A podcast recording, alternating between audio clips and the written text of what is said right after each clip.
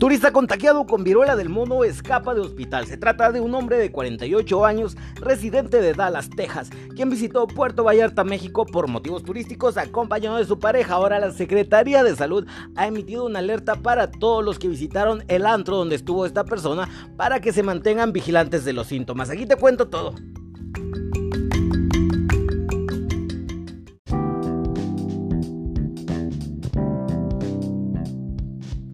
Hola perdidos, ¿cómo están? Me da mucho gusto poder saludarlos el día de hoy. Les doy la bienvenida a Es Ciencia, a este el episodio 109, donde vamos a hablar acerca de la viruela del mono, que no es el primer caso que se reporta en México, ya van varios, aquí te voy a contar cuántos vas y si estás en riesgo y sobre todo qué precauciones debes de tomar.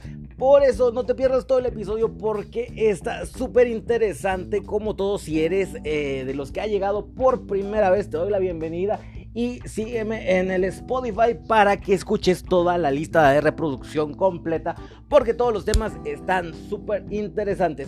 Y pues bueno, no se diga más, comenzamos y te doy las gracias por compartirlo y recomendarlo.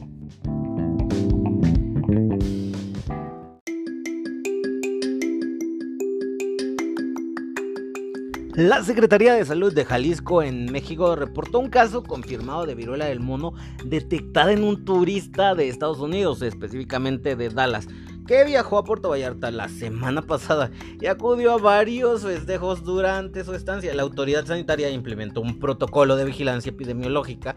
Sin embargo, el paciente evadió el aislamiento en un hospital de Puerto Vallarta. Sí, así como lo oyes. El paciente huyó a Estados Unidos.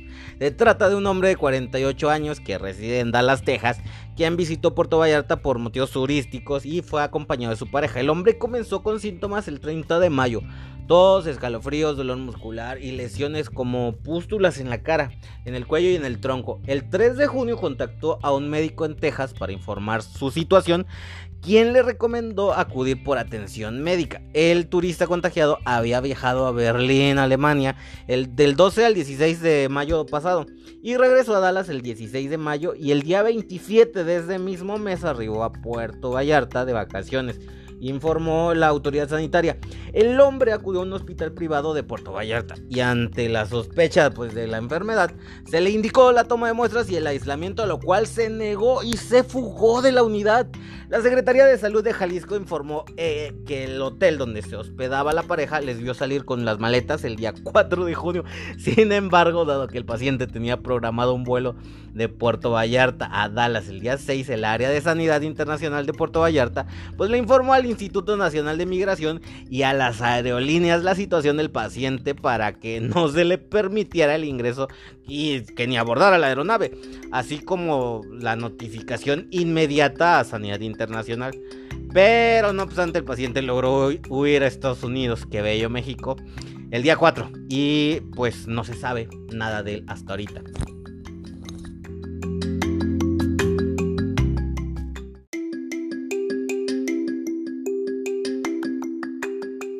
Bueno, cuando hablamos de viruela, hablamos de una enfermedad que fue muy grave y que mataba muchísima gente en el pasado. Pero un momento antes de que corras y bajes las ventanas y te vuelvas a aislar por dos años, déjame contarte que esta viruela del mono no tiene la misma letalidad que la viruela que ya fue erradicada hace mucho tiempo.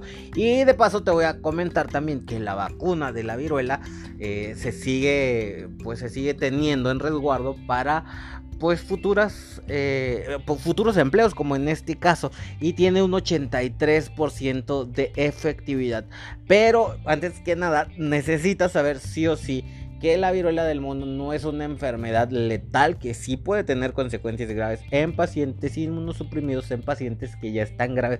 Esto creo que debió habernos quedado muy claro desde el coronavirus que los pacientes que ya acarrean algún riesgo de salud, llámese inmunosupresión, llámese personas que viven con VIH y que están descuidados, personas diabéticas, simplemente van a acumular más riesgo, es decir, se le va a añadir lo que ya tenían más la nueva enfermedad y va a ser letal para ellos diferente a una persona sana, que a lo mejor su cuerpo o su sistema inmune se va a dedicar nada más a defenderlos de la viruela y no de viruela y diabetes, ¿no? En este caso hay que recordar que una persona que llega con obesidad a la unidad de salud, una persona que llega con diabetes, una persona que llega con asma, no es una persona que llega en condiciones de salud adecuadas, porque luego por ahí salen estos casos donde, ay, el, mi, mi paciente llegó o mi familiar fue, estaba completamente sano y en el hospital me lo mataron. No, porque precisamente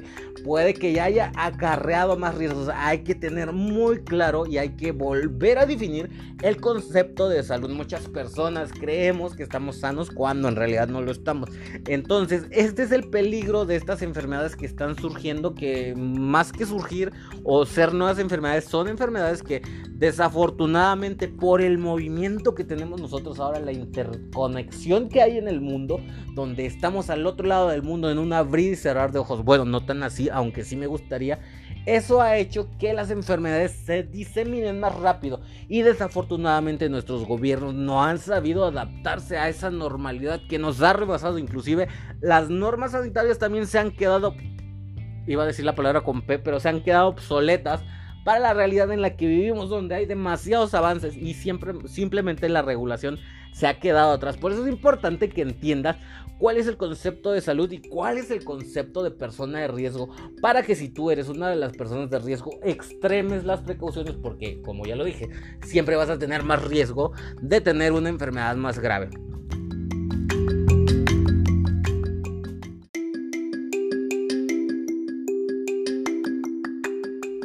La viruela del mono, a diferencia de la COVID, y lo digo, los que ya me conocen saben que lo digo a modo de broma, la COVID, no le vayan a creer que así le voy por la vida diciéndole la COVID, pero es como una forma de hacer más divertido esto que muchas veces no lo es, ¿verdad? Pero sí, la viruela del mono es muy diferente en el contagio a la COVID, al coronavirus, ya que a pesar de que sí se puede transmitir por las gotitas de fluido cuando se tose o estornuda, tiene una mayor eficacia o bueno, una mayor eficiencia en la transmisión cuando la persona ya presentó las pústulas, esas pústulas que ustedes han visto en las imágenes muy características, pues hasta que no aparezcan eso todavía, el paciente no es contagioso. Entonces por ahí, pues vayan viendo quién tiene pústulas y quién no, ¿verdad? No, no, no, no lo tomen como así, pero realmente es una de las diferencias más grandes del coronavirus. Porque el coronavirus se volvió una pandemia súper grande en tan poco tiempo, porque desde el tercer día, aunque no tuviera síntomas, y eso fue lo más difícil por lo que no se pudo detener a tiempo, obviamente porque no se cerraron los aeropuertos y se dejó pasar a medio mundo como Juan por su casa, pero también eh, no ayudó nada el hecho de que los pacientes asintomáticos fueran los mayores... Eh, contagiadores. Inclusive hubo personas que no desarrollaron enfermedad, pero estaban portando el virus que contagiaron a miles de personas. Por eso se volvió una enfermedad tan grave, cosa que no sucede con la viruela del mono, por eso está más contenida.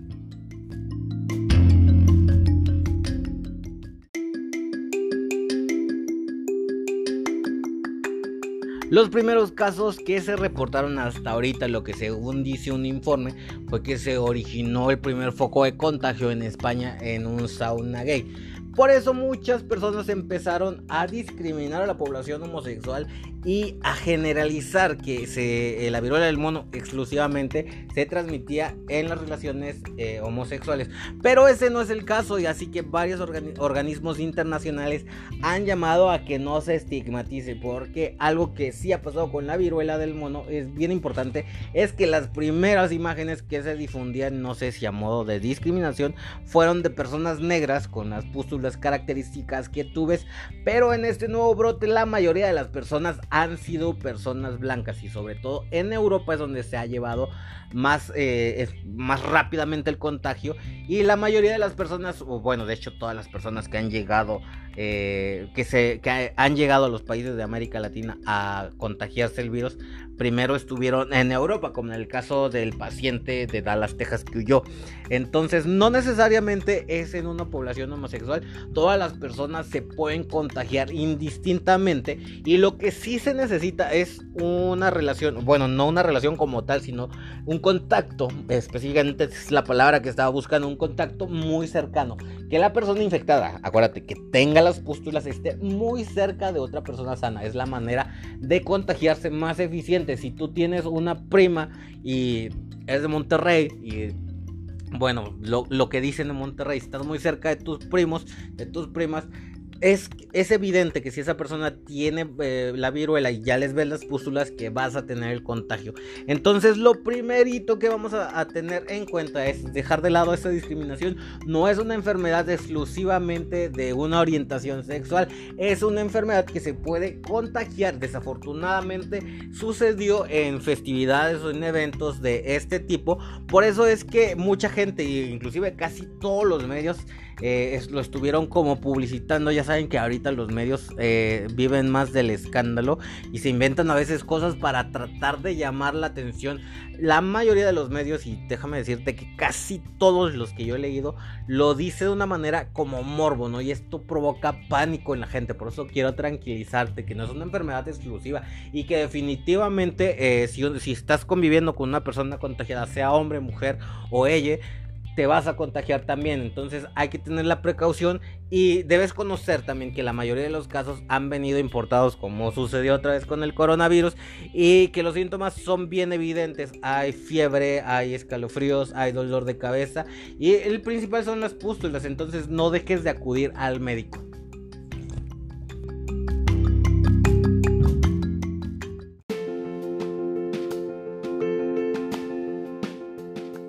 Si me preguntas en este momento si vamos a volver a tener una pandemia como lo hizo el coronavirus, te puedo contestar con toda certeza que no.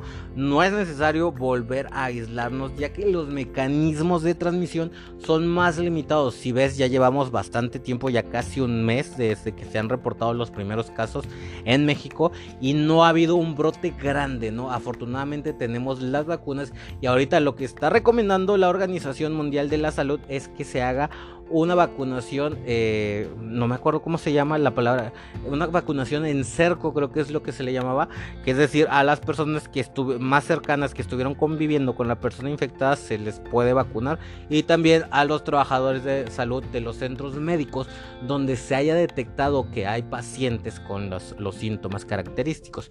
Es por eso que podemos tener la confianza de que no vamos a volvernos a encerrar, aunque no hay que descuidarnos de la COVID porque últimamente está viendo repuntes, creo que vamos por la quinta, sexta, ya no sé qué temporada vamos, pero está viendo un repunte otra vez aquí en nuestro país, aquí en México, y por eso no hay que bajar las precauciones, yo sé que ya nos relajamos bastante, que muchas personas tienen la inmunidad.